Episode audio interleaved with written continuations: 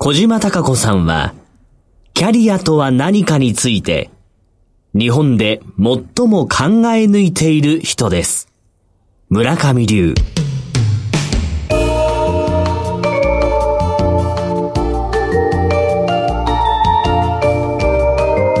小島鈴木のダイバーシティプラットフォーム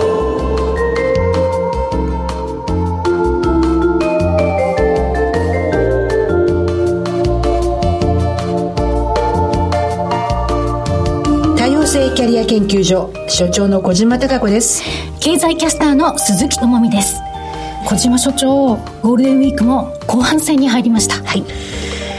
皆さんもお休み疲れ？そうですね。お休みって別の言い方をすると休みなんだから休めばいいんですけど、うん、いろんなものを詰め込みたくなってしまう差がありますよね。そうですね。なんかサボってる感を感じてしまうっていう、ね、別の言い方をするとワクワクしていて、えー、ゴールデンウィークああしようこうしようと思って詰め込みすぎていて、うん、後半に入るともうすぐ休みが終わってしまうというね。そうなんですよね。5月4日でしょ？本来緑の日ということで自然とか植物に思いを馳せる日ということのようなんですけれどもどちらかというとああもう4日になってしまった。後半戦うんもう終わってしまうなっていう気持ちになってる方もいると思うんですけど。その時に5月病もそうなんですけれども、はい、体が不調な時っていうのはほとんどが脳が疲れてるんですね。えー、脳が疲れてるって何かっていうのは神経が疲れてるんですね。でなんで神経疲れてるかっていうと4月になって多くの人が環境が変わって、うん、ピリピリと神経を使っている中で、はい、一回緩む弛緩するわけですよね、うん、そしてまた次の環境というかですねこの新しくピリピリしたところの環境に行かなきゃなんないと思うと人間は新しいことが嫌いなんですよ。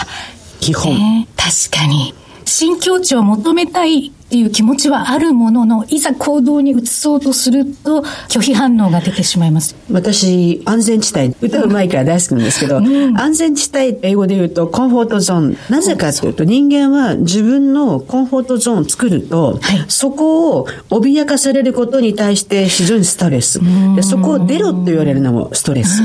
で、このストレスが実は結構5月のところに出てくるんですね。それが五月病と言われるものにもつながってくる、つながってくると思います。そうなんです。パーソナルスペースっていう言い方もしますけれども、はいはい、いや、私自身もパーソナルスペースを広く持ちたい方なんですけれども、そういう感覚も同じですか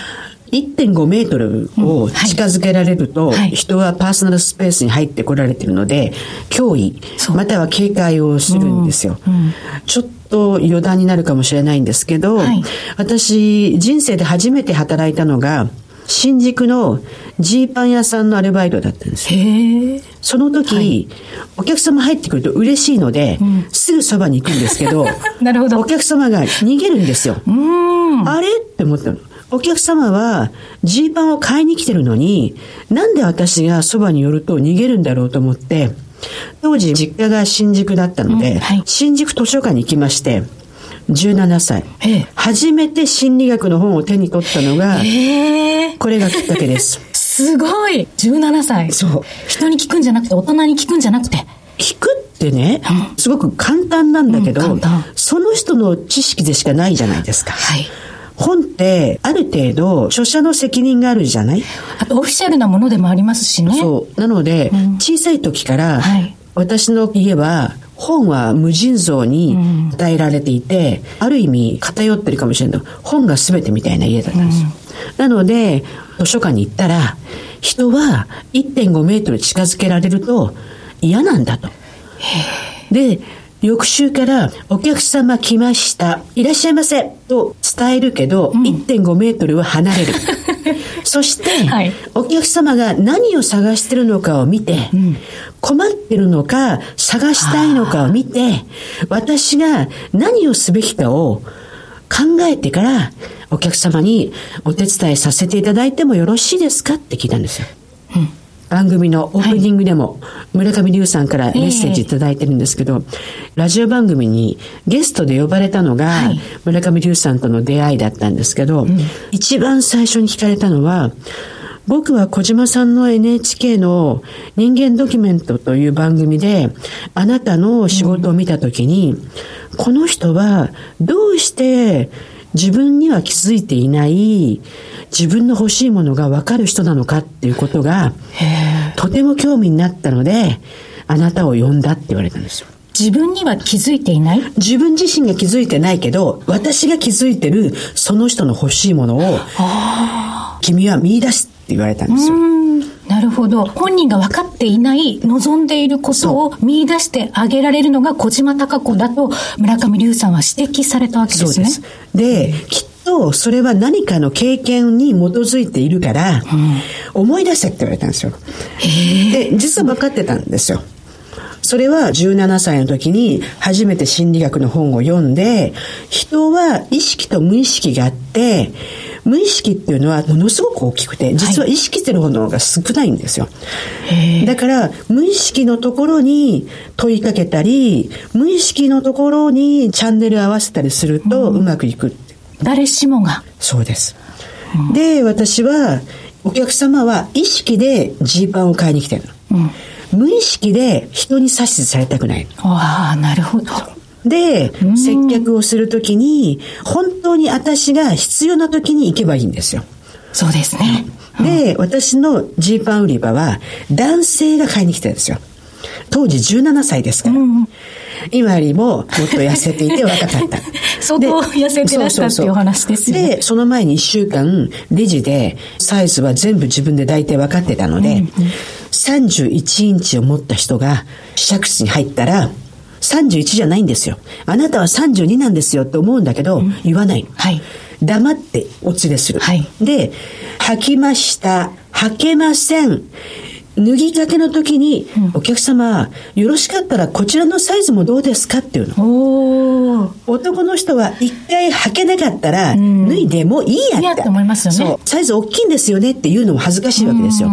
だから私が先に、どうですか？こちらもありますよって言うと、こちらもありますそう。じゃあ履きます。履きました。履けましたっていう音を聞いた瞬間に、うん、いかがですか？って聞くの。そうすると、履けましたっていうね。では、お客様どうぞ外に出てきてくださいって言って、うん、出して、私はその段階で膝まじってる。裾上げを、ねはい、そして裾上げをすると、お客さんもね、有無も言わさず、ぴったりだ。ぴったりでしょ。で、ピン、気をつけてくださいねって言うと、ありがとうございますって言って、爆発的に売れたんです売れたんだ、うん。売れるでしょうね。売れました。で、その時に、うん、ああ、人が求めてることを的確にアドバイスされたり、うん、的確に指示されると、嬉しいんだなってことが分かった。しかもそれは意識と無意識っていうのをちゃんとこちら側が把握した上で、ピンポイントでしっかりと伝えていくということですね。そのあたり、小島所長は日経産業新聞で連載を、はい、HR という連載で、はい、私以外にあと5人の方と毎月交代で、ヒューマンリソースですね。人間の持ってる可能性や資源について書いてるんですけど、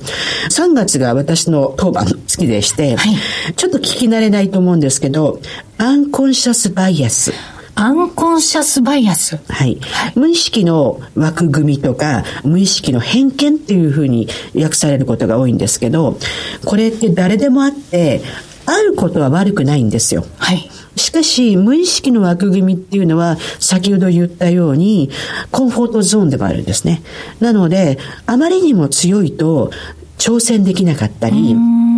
あとは自分を卑下してしまったり、うん、人を否定したり決めつけるんですね。うん、だからまさにこの多様性キャリア研究所がやっている、一番大きな自分の可能性を広げましょうね。人の成長や可能性を促進しましょうねっていうことを、アンコンシャスバイアスを理解することによって広げられるんですよね。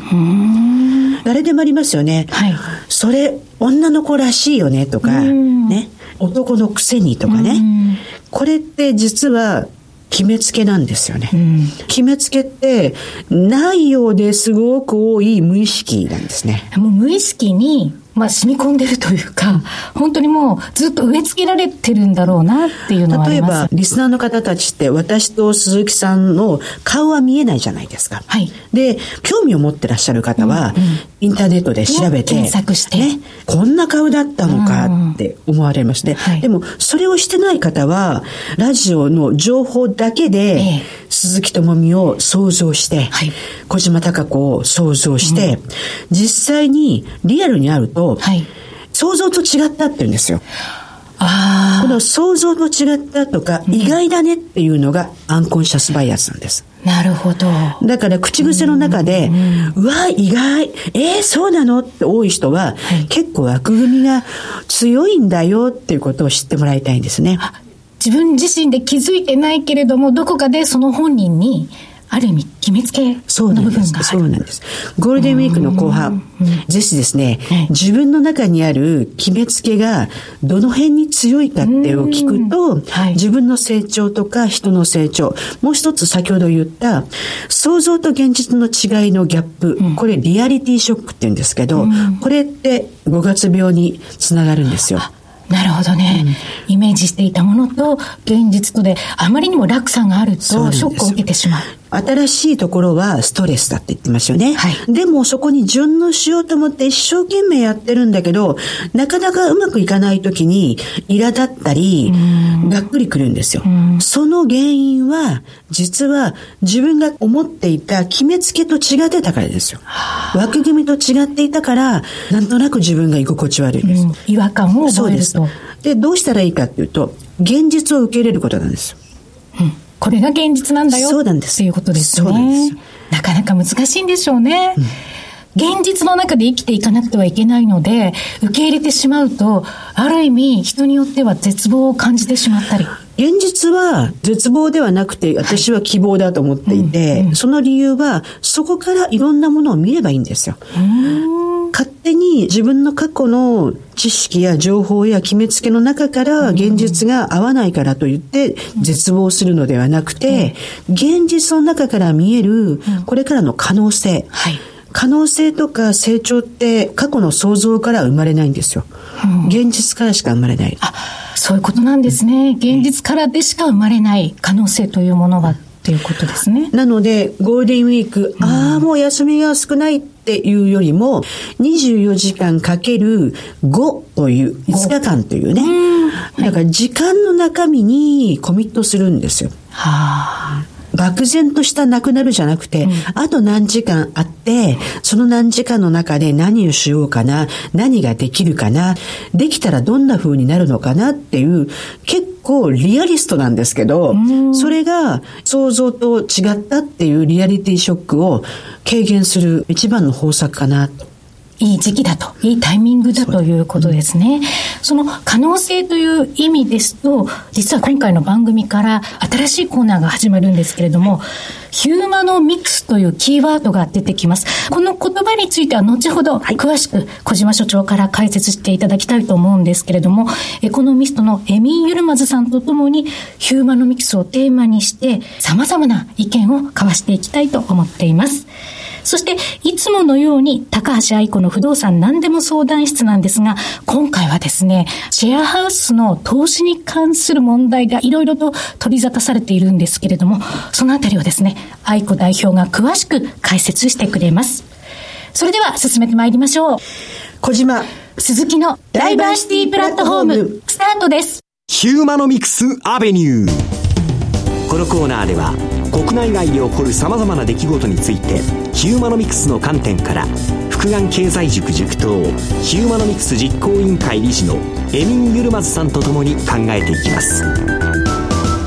エミンさんよろしくお願いしますよろしくお願いします改めましてエミンさんのご紹介をしたいと思うんですがエミン・ユルマズさんトルコの出身ということでして現在日本にお住まいです福眼経済塾で塾頭をされています。前回ご出演いただいた際には、福眼経済観測所だったんですけれども、福眼経済塾に変わってるんですよ。理由を教えていただければなと。えー、ちょうど今年、明治維新に150周年ということで、萩に行ったんです。そこで、松下村塾を見学しまして、松陰先生のいろいろな人生、生きがいから、またその松下村塾が日本の近代の歴史とか経済発展とかに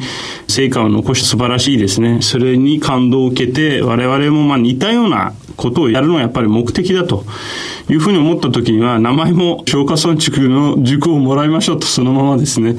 という感じでですね、名前をちょっと複眼経済塾に変えました。結果的には一緒なんですよ。僕らも自立した経済人、投資家を育てようというのが本来の目的なんで、この時代における消化村塾みたいな存在になれたらいいなと、そういう思いがあります。エミンさんと話してた時に、はい、明治維新150年、梅や増やせを富国強兵で西洋的なものをどんどん取り入れて強い国になろうって言ってきた日本が少子高齢化で、ある意味小さくなっていくことを怯えてるんですけど、うん、私は怯えなくてもいいのかなって思ってってるんですよ。はい。人口が減ること自体は別に悪いことではないので、日本の人口が多いくらいです。小さな島に1億3000万人が住んでいて、何かあった時には自給自足できてないので、すごい大きなリスクがいろいろとはらんでるわけだし、単純に頭数で割ったらリソースが足りないわけで、ヨーロッパでルネッサンスが起きたのは、14世紀、15世紀にペストとかで人がたくさん亡くなって、一人当たりのリソースが増えたことで、人側に余裕が生まれて、それででいろんなことをやり出したんですよ。芸術だったりとか科学だったりとかですね。だから日本は日本で人口が減ることによって違った世界が見えてくると思いますし、そもそも人口減少イコール悪っていう考え方自体が20世紀の人口ボーナスによる経済成長モデルを前提にした考え方で、その考え方自体は私はもう今の時代に合わないというふうに思ってます。私たちって成功例を何度も何度も反数して、うん、もう一回もう一回ってなるじゃないですか。でも、それじゃなくて、過去の成功で、これから新しい成功っていうものをやっぱ考えていかなきゃいけない。クリエイティブにしていかなきゃいけないと思ってるんですね。うん、特に経済の中ですごく気になってるのが、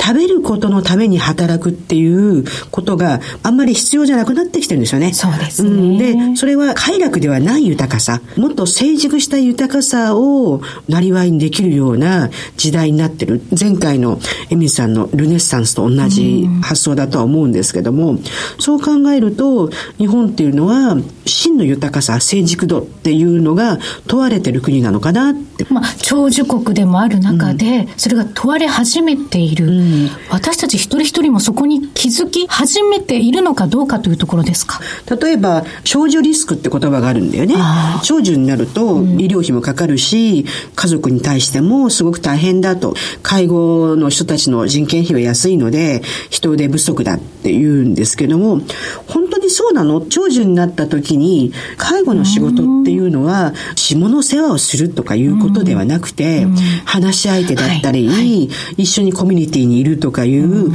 っと知的な部分の解除で違うことができるんじゃないかなって思うね。例えば、高齢化社会で経済的な負担が増えたっていう考え方自体は少子化で働き手が減って、税収が減るっていう前提なんですけど、今の時代、ロボット化して人が全部リモートで繋がって、体力で何かやる時代じゃないというふうに私は思ってるんですし、大事なのは経験と頭脳ですから、働けるんじゃないかなと、働きたい人はですね。そう思った時には、実はそんなにマイナスではなし、むしろ人が長く生きることっていうのは、それなりの経験を持ってる人たち、逆にそれがすごい蓄積されてるってことだから、その意味ではポテンシャル自体は大きいんじゃないかなと思います。はい。エミンさんは、福眼経済塾の塾頭と、もう一つ、プロポーカーゲーマー。という顔と、ヒューマノミクス実行委員会の理事ですね。ヒューマノミクスっていう言葉は造語で、この言葉自体のことを少しお話しさせていただきたいんですけど。ね、考えていきたいですね、うん、ヒューマノミクスって世の中にはまだない言葉ですよね。アメリカのですね、ええ、日系4世のキャシー、松井さんが、ウーマノミクスって言葉を作ったんですね。造語ですね。造語ですね、うん、女性がもっともっと経済活動を主役としてやりましょうって、はい、その言葉とても重要な言葉だと思ったんですけど、もう一つ、ヒューマノミクス、人間の存在自体が非常に価値がある。経済ってお金とか物のやり取りだけが経済ではなくて、先ほどエミさんおっしゃったように、例えば学習してたり経験にも価値があって、はい、それから時間にも価値があって、もっと人間の活動そのものに価値を見出すようなことがみんなで考えられないのかな。人間の存在と活動そのものに価値があるという捉え方をして、そういった考え方のもとに進んでいく。経済際軸で、軸頭であられるように、はい、松下村塾も吉田松陰という素晴らしい師がいたけども、はい、じゃあみんなそれをね、迎合したかっていうと、それぞれがすごい切磋琢磨に学び合ってたのね。なので、もう日本の集団教育のように先生がいて教えられるとかではなくて、学び合うっていうことがすごい重要なんじゃないかなって。学び合うっていうキーワード出てきましたけれども、はい、そうですね。基本的には教える側と教えられる側じゃなくてやっぱりみんな対対等に福眼経済塾でもやってることが一つみんなで集まって意見を交換する会社がいいです。これが好きですという発表をやりますけれどもそうすると本当にいろんなバックグラウンドとか経歴を持った人たちっていうのを面白い視点で、この会社がいいと思いますっていうわけです。でそれが結果的には後々に株価がすごい上がったりするんですよね。これは私たちには見えなかった視点だなと、逆に教えてもらいましたと。私がコーチの立場ですけど逆にあ今私教えてもらったと、私が熟成になりましたとそういうふうにもう解釈できるのでだからもうある意味これはもう上下の立場っていうよりもみんな同じですねプラットフォームで一緒に学んでいくっていうそういう考えの方が正しいですね。見えなかった視点と言いますと、前回、エミンさんがお話ししてくださった日本語の学び方っていうのが、普通通常ですとね、海外からいらした外国人の方って日本語学校にしっかりと真面目に通った結果、日本語が堪能になるっていうようなイメージがあったんですけれども、エミンさんはアニメのクレヨンしんちゃんから学んだと。しんちゃんが間違った日本語を使うので、その日本語をお母さんが正す。っていうところから日本語を得していったそうです、うん、その通りです。はい。しんちゃんがよく間違うんで、うん、お母さんが直すことによって我々がそれをあこれが正しい言い方だなというふうに覚えることができます、この間のねエミンさんのラジオを聞いた、私の知り合いの金型の社長が感動して、ラジオが終わった瞬間にエミンさんを調べて、えエミンさんに会いたくて、はい、エミンさんのポーカーゲームのスクールに行って、実際に？行ったそう。で、私その時思ったのが、やっぱりね、影響力ってすごいな。こんな人が日本に来てくれているんだら、会わなきゃって。一度は会わないと。会わなきゃ。そう。いらしたんですね。はい来ました、ね、今エミンさんね私とか鈴木さんも前から知的外国人枠がメディアに今空いてるので、ここは絶対エミンさんだって言ったら、この間も4月にはウェイクアップに出られて、はい、テレビ番組ね。ね。堂々たる出演でしたねテレビ映りが良くて、リアルもいいんですけど、これから皆さん、あのラジオで聞いたエミンさんがテレビに出てるとか、うん、そんな風になるんだなと実感しました。これがブレイクするってことなんだなって。反応はいかがでした？結構いろいろなことを話せるので、国際情勢からですね、うん、今回はたまたま今、セクハラ問題、その辺もわかりませんけれども、まあ、それも答えなきゃいけないんだなと逆に皆さんは大変ですねと思いましたよ。メディアの方たちは。そうですね。なんかいろんなこと聞かれますなという。今後でもエミンさんはその立場になっていくから、うん、エンタメから、うん、カルチャーから、うん、今まで経済中心だったと思うんですけれども、ね。ね。はい、国際情勢や経済情勢だけでない分野のコメントを求められますね。そうですね。はい。逆にちょっと大変ですね。ちょっと準備しないと。でもほら、あの、まさに大谷翔平の二刀流じゃないですけど、私の専門で言うとね、パラレルキャリアっていう言葉で、うん。はい、もうエミンさんのプロフィール自体がパラレルなんですね。生物学で東京大学の修士を出て、生物学オリンピックで世界の1位、金メダルを取って、その後日本に一般入試で東京大学に合格して入学して東京大学の大学院まで。行って、うん、で通常であれば多分ドクターコース行って、研究者とかね、うん、そういうふうに行くのかなと思うと経済に行った。野村証券に入社した。日本人ってずっと同じ単線でねキャリアをやった方がいい。コツコツ積み上げるとかずっと長年っていうのが好きな中で、うん、またそういう人に信頼を置きがちですよね、ね、でもそれってまさに複眼的な言い方でするともったいないし、時代がはもうそんなことを求めてないんじゃないかなって私は思ってるんです、うん、確かに人に対してもマルチタスクであることが求められる時代になってるのかなそうですね。そうですね。一つのことをずっとやるっていうのもそれはそれでもちろんすごくリスペクタブルだし、いいことではあるんですけれどもせっかくの人生ですからもっといろんなことにチャレンジした方がこれでもね誤解してはいけないのは要はチャレンジして1年ごとに変えるって言ってるわけじゃなくて、はい、何かを極めてまた次やるっていうのは例えば北野武さんなんかもそうじゃないですか。なんか一つ極めてまた次をやるっていうそういうなんかマルチタレントの人たち。そうすると大体新しくやってることも成功すると。前やってることをああみたいな人が新しくやってることも成功すると。その武道の主派理っていう言葉、型をちゃんと守ったら、次に行って模倣をしてそこから次はもう離れていく。死を超えるみたいな、まあ、主派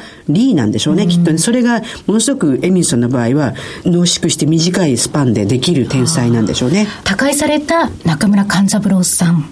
い。ろんなことにチャレンジをしていて、海外での歌舞伎公演っていう新しい風を吹かせたり、またワンピースと歌舞伎をコラボしたりっていうような、そういう発想を持ったのも勘三郎さんだったんですけれども、勘三郎さんの発した言葉で、型があるから型破りっていう言葉がすごく印象的で、うん、それはいいですね、確かに、型基盤があるからこそ、型破りなことが生ってくるっていうことなんですよね、きっとね。はいエミンさんのツイッター私ものすごく読んでって面白くて、エミンさんの世界観というか今世界の状況って本当に刻々ともう変わるというよりも驚きの連続なんですけど今エミンさんどこ一番注目されてます？思ってるのは世界実は大きな転換期に入ってると思っていて、うん前の冷戦が終わってその後から今までの時間っていうのは、まあ一つの方向感が定まらない、軸定まらない時代だったんですけど、今度また新しい時代がですね、始まって、もしかしたら新しい冷戦がですね、始まってるんではないかというふうに見ています。そうなってしまうと、また新しい考え方とか思想とか価値観っていうのはこれから出てくる。まあそういった多分、ちょうど転換期に私たちがいるんじゃないかなと。でそれが今、シリア情勢に現れているし、北朝鮮問題だとかですね、米中貿易戦争だとか、いろんなことが本当に目まぐるしく毎日毎日ニュースでも結構追いづらいと思うんですけれども、まあ、そういう時代だからこそ今起きてるんですね。まあ、詳しいところはぜひツイッターとかで見ていただきたいんですけど、エミンさん的に日本は割と悲観論が多いんですけど、日本の可能性とか今後どんなふうに展望されてます？私は基本的に日本についてものすごくポジティブというか楽観してるわけなんですね。それがそもそも私は外国人なわけで自分の人生を日本にかけたんですね。投資したんです。うん、なるほど。ですよ。はい、それでもう今日本人になったんですもんね。そうです、そうです。世界一の生物学の頭脳が日本にかけてくれた。かけてくれた。投資してくれた。そうです。株で言うと僕はもう全財産で日本を買ったという。おおすごいな。人って一番貴重重なアセットは時間ですから、私は自分の人生を日本に投資したわけで、それを本当に感情論だけではなくてですね、私は論理的になぜ日本がいいかっていうのをいくらでも語ることできるんですけど、一つだけあえて言えばですね、日本の僕が一番評価しているものっていうのは、いろんな意味のインフラが日本が整っています。で、これは単なる物的なインフラじゃなくて、いわゆる社会的、あとは人的なインフラ、これが一番大きいですね。井戸のね、末期、まだ鎖国の時代に外国人が日本に来るわけですよね。いろんな形でね。はい、そして見てる人たちが本国に帰って手紙を書いてるのが残ってるんですよ。うん、どの手紙も日本人の町の民衆たちの知的なレベルが高いと。はい、それから読み書きよくできる。それから子供を可愛がる。何よりも趣味を持ってるっていうのをものすごく書いてある。うん、だから今おっしゃってるのは、やっぱり日本が明治維新で300年の鎖国の中から、はいある意味ものすごい画期的な転換ができたのは、日本人の知的レベルが高くて理解できたんだよね。うん、そうですね、うん、多分日本自体がものすごく奥が深いので、そう簡単に理解するのは結構難しいところもあるのはあるんですけどね、この前ね、面白かったのは外国人のタレントがね、僕らはテレビ番組出るとね、なんか日本褒めなきゃいけなくなりますみたいなんで、はい、日本が四季が素晴らしいねとか言わされますみたいに、四季はどこでもありますって言ってたんですけど、そもそも日本ってもっとあります、シーズンが。それ自体でなんか理解してないなと思いましたよ。四季じゃないんですよ。日本は私が感じるだけでも10以上シーズンがあります、それぞれ。そうですよね多分もっとあると思う。だってこれから梅雨がやってくるわけで、梅雨はじゃあどっちに入るの？春なの？夏なの？っていう話ですし。そうなんですよ、ええ単なる4シーズンではなくてですね、ものすごくゆっくり気温変わっていくわけで、4つではないですよ。だからそれが理解できてなければ、多分そもそもまだ日本は理解できてないと思う、私は。ええでもそういうふうにエミーさんから聞いて、改めて 私自身もそうだなって感じてるっていうことは、なかなか日本にずっといる私たちでも、桜が咲いてるの別のシーズンなんですよ。あれ春ではないです。別のシーズンです。桜が咲いてるのはですね。だって心の中の感じ方が違います全然違うんですよ。そうなんですよ。で秋になったら秋になったら秋の花がまたそうなんですよ。紅葉にもね、差がありますからね。全然違います。はい。私は旅芸人なのかと思われるぐらいに全国いろいろ行くじゃないですか、大学の授業のない時って呼ばれるんですけどね。季節がね北上する時が一番楽しいね。よく言う桜前線って、あれをね自分が終えた時があったのね。その時ね山の色が違うんですよ日本は本当にやっぱり色がありますよね、国自体に色があるのでそれはやっぱりすごいなって思う。だって一番南が熱帯の島で一番北がもうアラスカみたいな世界ですから、そういう国なわけで日本の豊かさが多分人々の心というか暮らしに入ってると私が思ってます。もともと多様なものが日本には潜在しているのに、もしかしたら私たち自身が気づいてなくて意識してなくって、生かし方も分かってない。生き方もちょっと分かってないっていう。今日ね明治維新話になるんだけど、廃藩置県をやった時にやっぱりどこにしようかってすごい揉めたっていうのが残ってて、それぞれの藩が持っていたすごく自分たちに対する誇りだとか文化とか作物ね一次産業のことがあれと一回平準化したっていうところがあるのかなっていう気がするね。でもまだ残ってる。まだ残ってますね。まだまだ残ってまだ潜在してる150年ですからね。150年っていうのは人間の人生では長いですけど、国の人生で言えば非常に短いタームで、かつ、ちょうど私、萩に行った時はそこに博物館、いろんなところも見て回ったんですけど、山口出身の総理大臣って8名いらっしゃるみたいで、安倍さんも山口出身ですよ。そう考えますと、まだやっぱり明治維新が続いていると考えた方が、これから逆に明治維新が終わって別の時代が始まるかもしれないですね。はい。その変わり目にちょうどある時期に、だからこそヒューマノミクス。そうですね。あとは、エミさん自身がね、自分の人生をかけて、日本に投資してくれたことを、私たち日本人もしっかり受け止めて、すごいことですよね。すごいことですよ。ねえ。いや、エミさんがね、聞かされたって聞いたときに、自分が違う国に行って、ええ変えられるのかなって、まあ自分ごとでね、決断ね。ねえ。そうです、そうです。そう、すごいことだと思う。今や日本人ですよそうですね。ねえ。ねリスナーの方たちもエミさんにどんどんいろんな質問をねね。質問を。いただけたら湯水のごとくたくさん出てくる溢れる知識、はい。頭脳が。番組ホームページがありますので、そこにあの質問を投稿できる欄がありますから、ぜひともですね、はい、お寄せいただきたいと思います。えはい。エミさんどうもありがとうどうもありございました橋愛子の不動産何でも相談室このコーナーでは NPO 法人住宅ローン問題支援ネット代表理事の高橋愛子さんにお話を伺っていきます。高橋さんよろしくお願いいたしますよ。ろしくお願いします。これまでにもはい高橋さんにはいろいろとお話を伺ってきまして、はいリスナーの方からの質問にお答えいただくという感じが多かったんですけれども、今回は不動産の世界で話題になって、はいニュースになっているようなことですね、はい気になることをいろいろ教えていただければと。キーワードで言いますと、はいかぼちゃの馬車。今話題ですね。ねはい。すごいことになってますよね。そうですね。私のところにもはい相談者が少し前から高橋代表のところにも来ている。はこれ、かぼちゃの馬車っていうのは、はいシェアハウスの名前なんですね。そうですね。スマートデイズっていう民事再生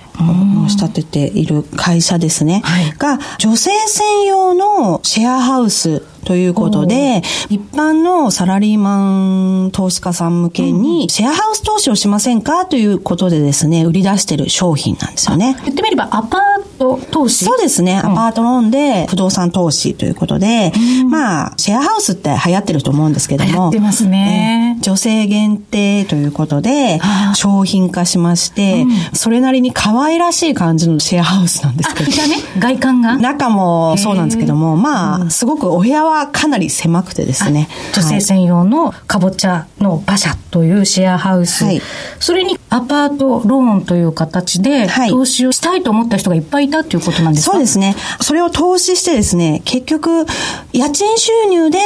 アパートローンを返していけば大丈夫ですよってことで、そのポイントが、サブリースって言いまして、スマートデイズさんが、借り上げる。なので空室になってもオーナーさんには家賃を払い続ける。一定の金額を保証しますよっていう形で紹介。うん、そうすれば空室になっても家賃収入でローンが払っていけるから安心ですよっていうことでですね、この約3年間で700人ぐらいのサラリーマン大家さんが生まれたと言われてます。で、大体一人一件、一物件付き1億円から3億円ぐらいの物件を。1億円の物件に投資したってことですか？そうですね。ある一定の、ほとんどその銀行なんですけども、言っちゃって大丈夫なんですかね。駿河銀行さんが融資を出して、大体1億から3億。総額で1000億ぐらいの融資を大家さんに出したと。普通の言ってみれば会社員の方が駿河銀行から億を超える融資を受けて、はいはい、実際に不動産投資できてしまった。そうですね。なので、そのスマートデイズという不動産会社さんが、サブリースで借り上げるので、それでローンは払っていけますよっていうシミュレーションのもとですね、駿河銀行も融資を出した、なるほど。スマートデイズが投資家の皆さんに家賃保証をしていくから返せるぞと。返済できるぞ、投資家の皆さんは、駿河銀行に対してっていう仕組みが出来上がってたわけなんですね。そうですね。それに乗ったという方が多かったと。ただ、一部では、駿河銀行の審査に問題があったんじゃないか、収入をちょっとかさ増ししてたりとか、その人は年収ですね。年収とかですね。そういったことがちょっと今問題になって、銀行も悪かったんじゃないの？というふうに言われてるんですが、この問題の焦点は、はい、スマートデイズさんがサブリースの約束した家賃が急に払えなくなりました。ごめんなさいって言ったところから、一気に駿河銀行への返済ができなくなった。まあ当たり前ですよ、ね。当たり前ですよね。はい。蓋開けてみたら入居者は一件も入ってないっていうところもありますし、まあもちろん入ってるところもありますけれども、半分以上空いてたりとかっていうところもあって、いざ売りたくても、債務超過ローン額の方が上回っていて、不動産価格よりも大幅に借金の方が多かったっていう、ほとんどの方がそうなっているボロボロ出てきてで、もう大問題になってると。被害者の会も立ち上がって、金融庁の調査も入って、どうなるかってことでですね、私のところの相談者さんは結構来てるんですが、安易に売りたいと言っても、こんなもの持ってられないって言っても、売るに売れない状況、借金の方が多いですから、個別に駿河銀行さんに相相談して、金利の引き下げですとか、返済猶予ですとか、そういった形で今様子を見ているところです。どうなっていくのかっていうことはちょっと注目なんですけれども、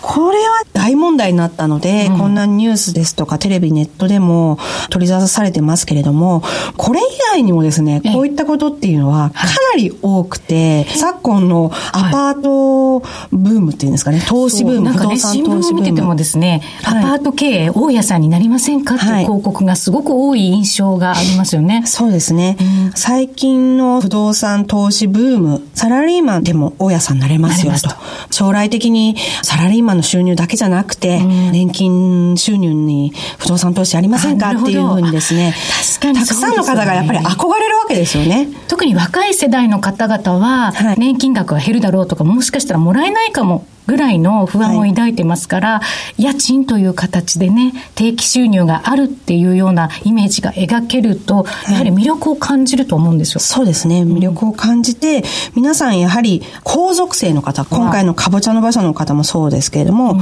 一般的に金融機関が融資を出す方、ああ、なるほど。大手のサラリーマンさんだったりとか、うん、お医者さんだったりとか、公務員の方とか、そういった方がですね、融資がつくので、不動産投資が簡単にできるんですね。うん、何千万何億っていうお金がですね。すねただ、間違った不動産を買ってしまうと、うん、今回のことのようになってしまって、はい、一気に破綻に追い込まれる現状が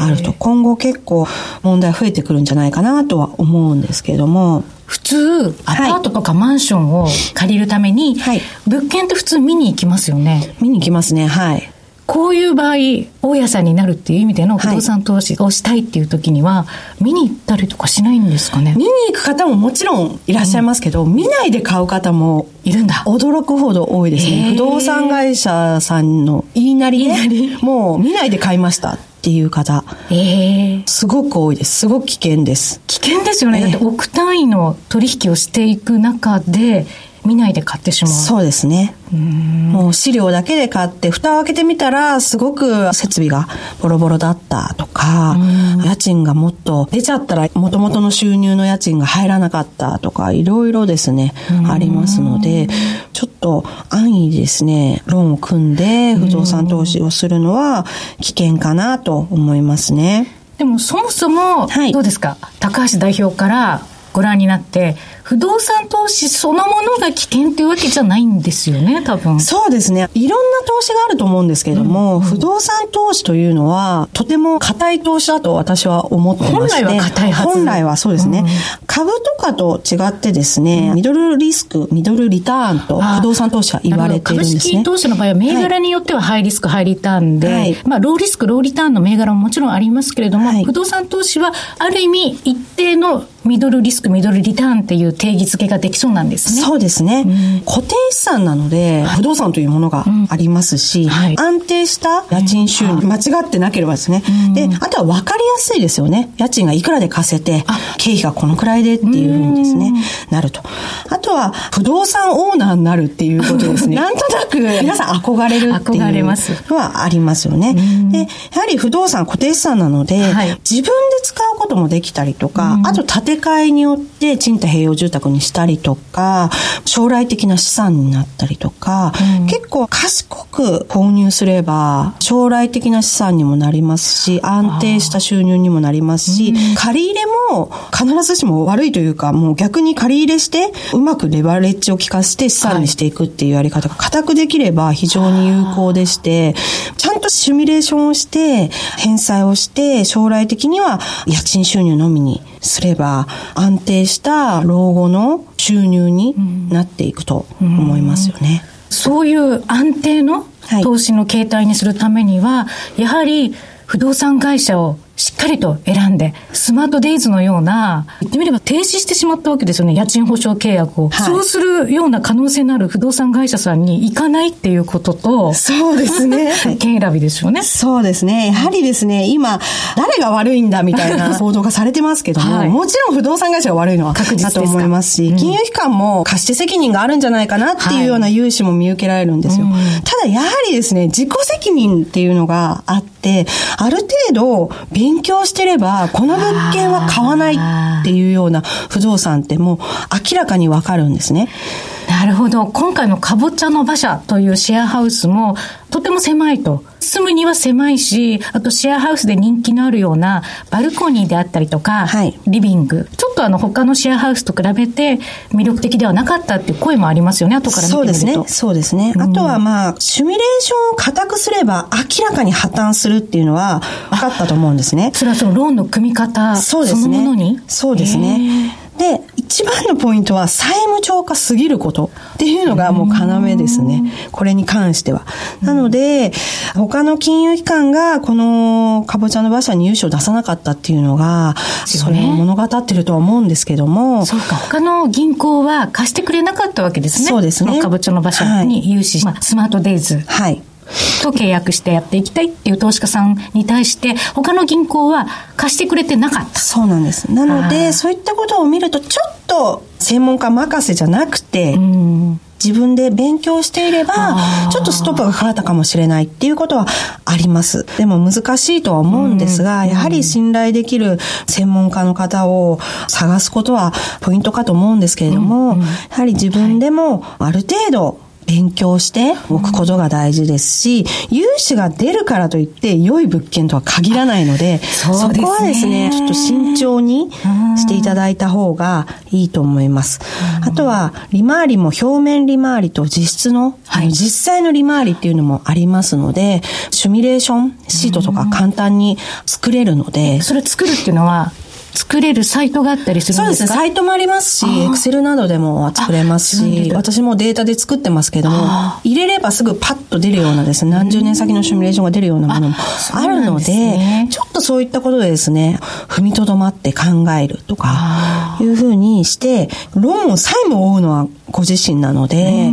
こういった状況になってから、ね、誰が責任取ってくれるんだって騒いでも、やはり自己責任なので、その知識をつけるためには、普段何を見ていたらいいとか、どんな情報を取っていったらいいってありますか？本もたくさん出てますけれども。なるほど、そうですよね。インターネットの情報もね、自分の知識がないと、調べることも検索できなかったりして、いい情報が得られなかったりしますから、ある程度セミナーに出たりとか、本を読んだりとか。いい物件とは何かっていうのは、そうですね。いくらでも本なり、セミナーなりで教えてくれたり。どうしても不動産会社は自分のところの商品を売りたいので、はい、やはり自分に合った物件、一棟物件なのか、区分の1個から始めるのか、現金で安い戸建てから始めるのかっていうふうにですね、ちょっとずつちょっとずつレベルアップしていく。で、最終的には1棟を何棟も持つとか、いうふうにレベルアップしている賢い親さんが結構成功してらっしゃるので。そうですよね。えー、何事も段階を経て。そうですね。ね。ご自身もプロフェッショナルになっていくんでしょうから、はい、最初はそんないきなり大きなところに行かないで。そうですね。うん地道に？地道に、そうですね。自分に合った物件を惑わされることなく、ちょっと考えていくっていうのが重要です。やはり投資のつもりで負債になっちゃってる方もすごく多いので。投資したつもりが一気に負債になってるって。一気に自己破産まで追い込まれる可能性もありますので、固くやってれば不動産投資は本当に先ほども言いましたけど、硬、ね、い投資なので、ちょっと慎重にですね、やっていただきたいなと思います。失敗例なら私はいっぱいありますので、そこら辺は聞いていただいて。駆け込み寺ですからね、はい、高橋代表のところは。はい、ですので、次回もぜひ様々なそういったいろんな不動産に関する問題もあるし、もちろん魅力もあるわけですから、はい、そのあたりをですね、次回以降もお話を伺っていければなと思います。はい。高橋さん、ありがとうございました。ありがとうございました。小島鈴木のダイバーシティプラットフォー。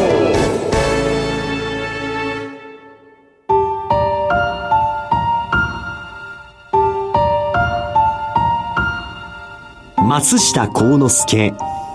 道を開く。心を高める。禅の修行はなかなか厳しい。ちょっと身白ぎでもすればたちまちパンパンと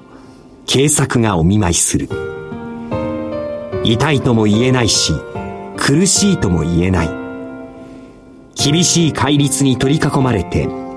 箸の上げ下げすらも自由でないのである。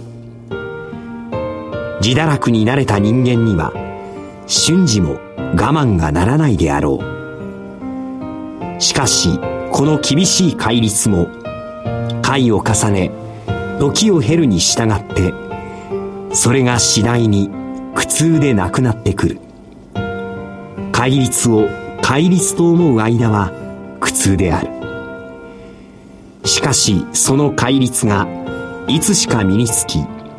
日常座がに自然の振る舞いとなって現れる時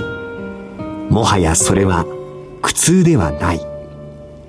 そしてこの厳しさを苦痛と感じなくなった時そこから鍛え抜かれた人間の美しさがにじみ出てくるのである。人間は本来偉大なものである。見事なものである。しかしその見事さは放っておいては現れない。安きにつくのが人間の情であるとしても安きがままの日々を繰り返すだけならばそこにはただ人間としての弱さが露呈されるだけであろう。お互いに与えられた人間としての美しさを磨き上げるために厳しさを苦痛と感じないまでに心を高めたいものである。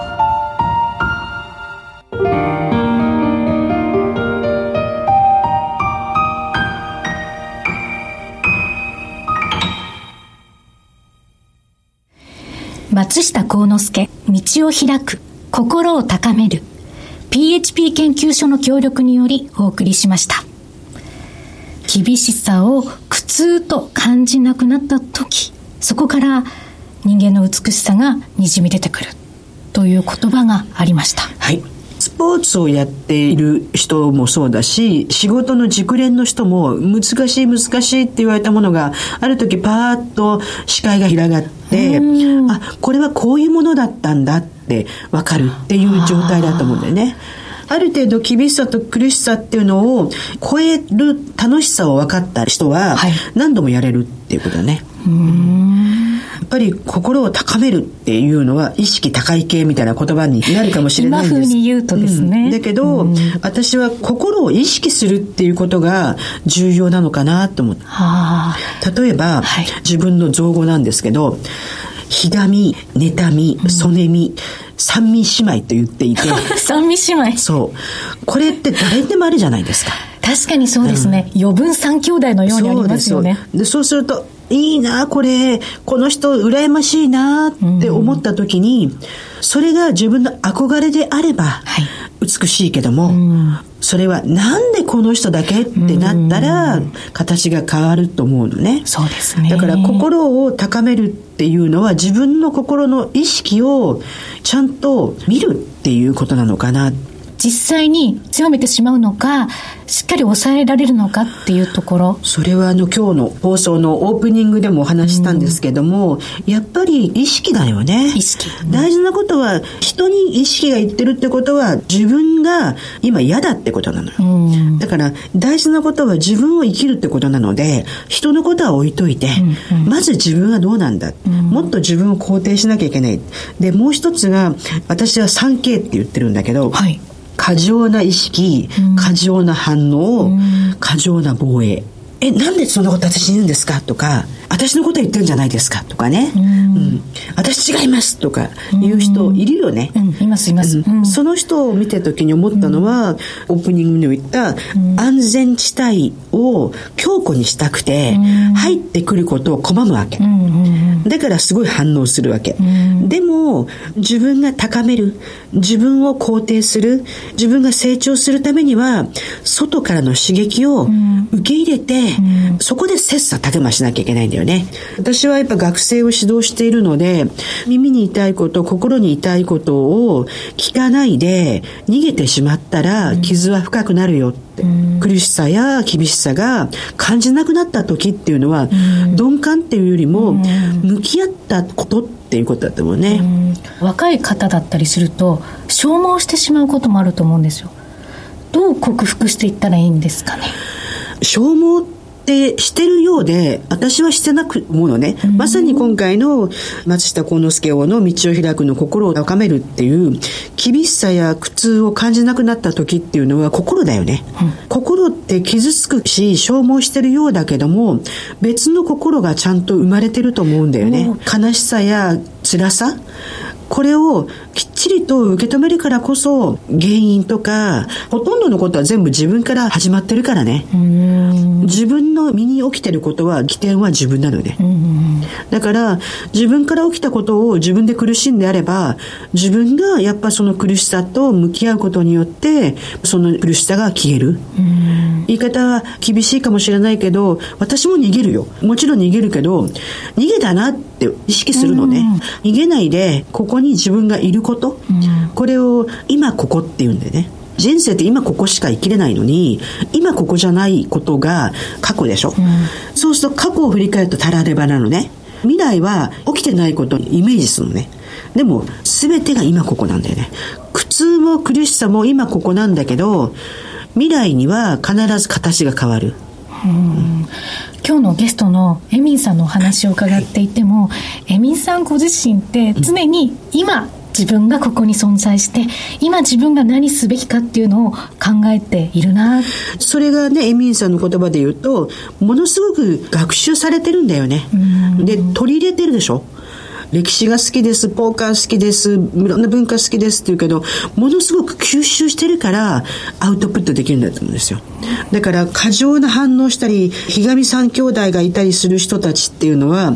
今ここよりも違うところに意識が多くて、もう一つは今ここよりも過去や未来に思いを馳せていて、今ここを大事にしてないって思う。未来は今現在の積み重ねそうなんです。連なりですもんね。私売れない本いっぱい書いてるんですけど4月に長野県の上田に呼ばれて講演をしたら、はい、もう主催者の人が気を利かせてくださって書店さん呼んでくださって講演終わったら本を参加者の方がたくさん買ってくださったんですけど、私本に名前を書くだけではなく今日は未来の過去って書くんですよ、はい、で今日を生きれば未来はどうにでも作れるんですよね。なので、今日は明日になれば昨日。はい、来年になれば去年、うん、私たちは今ここを行きましょうっていうことが私のキャリアの一番のベースにあるんですよ。うんそれはあの学生の皆さんにも響いているなっていう言葉ですか？響いていますね。私高校にも呼ばれてよく行くんですけど、はい、高校に行った時、中学1年の自分に一言だけアドバイスしてあげてっていうのをやるんですよ。そうすると、南は石垣島、はい、北は北海道の稚内まで行きましたけど、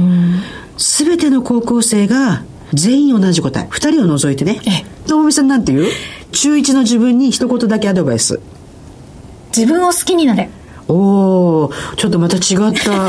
優秀な人だからね。進学校であっても、はい、高1は中1の自分にもっと勉強してくればで聞くのね。勉強好きって言うと全員が嫌いっていうのなんで嫌いなことを中1の自分にアドバイスするのっていうと、この高1っていうのが大事なんですよ。高校1年生っていうのは、日本の義務教育が終わって、初めて自分の選択で進路が決まってるでしょそうすると、この進路が決まり始めたのは、どうやら中1で、英語が始まり、算数が数学になった、この辺だなってわかるわけよ。瞬間的に。そうすると、今の自分がもっと豊かな選択ができるためには、中1の自分頑張ってくれって。ほとんどの生徒がその答えを持つということは、うん先ほどエミーさんがおっしゃっていた通り、やはり日本の平均値高いですよね。平均値高い。で、さっき言った2名っていうのが、はい、埼玉県の本庄にある高校生で、えこの子がね、今どうなったのか知りたいんだけど、うん、入って手挙げて、中1の僕、中2になるとお母さんが切れるぞ。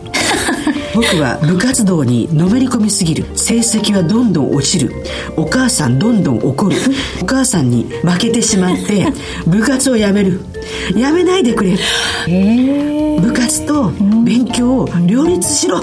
お前は不器用だ。もっと頑張れ。長いな。一言じゃないね。そう。でも、はい、それを言ったら何人もの生徒が手を叩いた。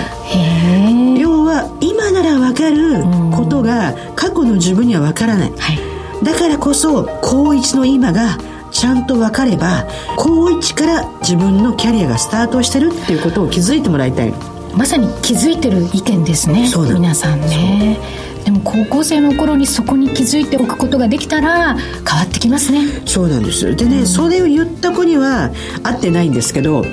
それを聞いてた高校生が東洋大に入学して、はい、去年私の授業を受けてた。すごい巡り合わせ。そう本当に授業の最後の最後になって僕は小島先生の授業を受けた理由は、うん、高校の時。もっと早く言ってよって言ったんだけど ちょっとね感動しました。やっぱり過去は現在に現在は未来につながってるなっていうような本当に象徴的なエピソードですよねさてお送りしてまいりました小島鈴木のダイバーシティプラットフォーム。次回は7月16日海の日の放送となります。多様性キャリア研究所所長の小島貴子と経済キャスターの鈴木智美でした。それでは海の日まで。さようなら